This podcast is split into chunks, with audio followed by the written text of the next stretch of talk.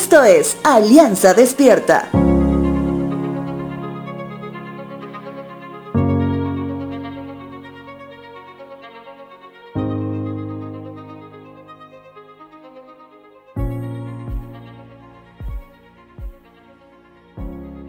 Hoy empiezo haciéndote una pregunta. ¿Cuánto sueles demorar en poner en acción un pensamiento o una idea que conocías de antemano que era muy buena, pero por diferentes motivos el tiempo pasó y finalmente no lograste hacerlo? Como cuando finalmente tuviste que ser despedido de tu trabajo para finalmente iniciar ese emprendimiento personal o como cuando finalmente decides hablar con más seriedad de compromiso con esa persona especial, pero lamentablemente alguien se te adelantó.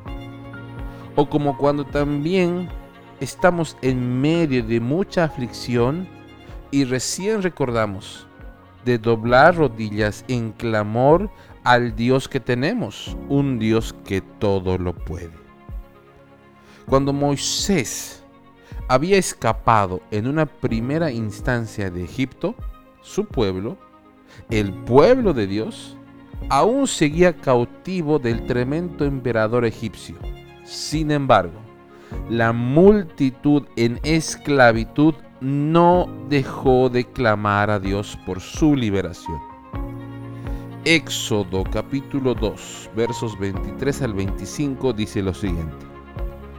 Con el paso de los años, el rey de Egipto murió, pero los israelitas seguían gimiendo bajo el peso de la esclavitud.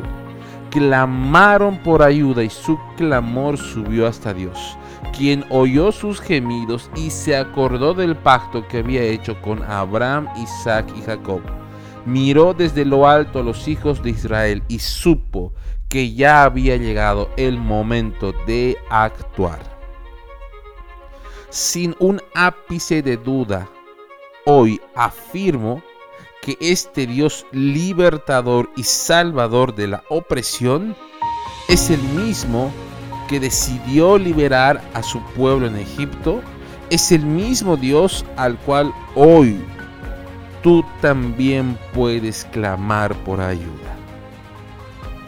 Te dejo con la siguiente frase. Señor, Gracias por ser un Dios que no cambia y que hoy también está atento a nuestro clamor.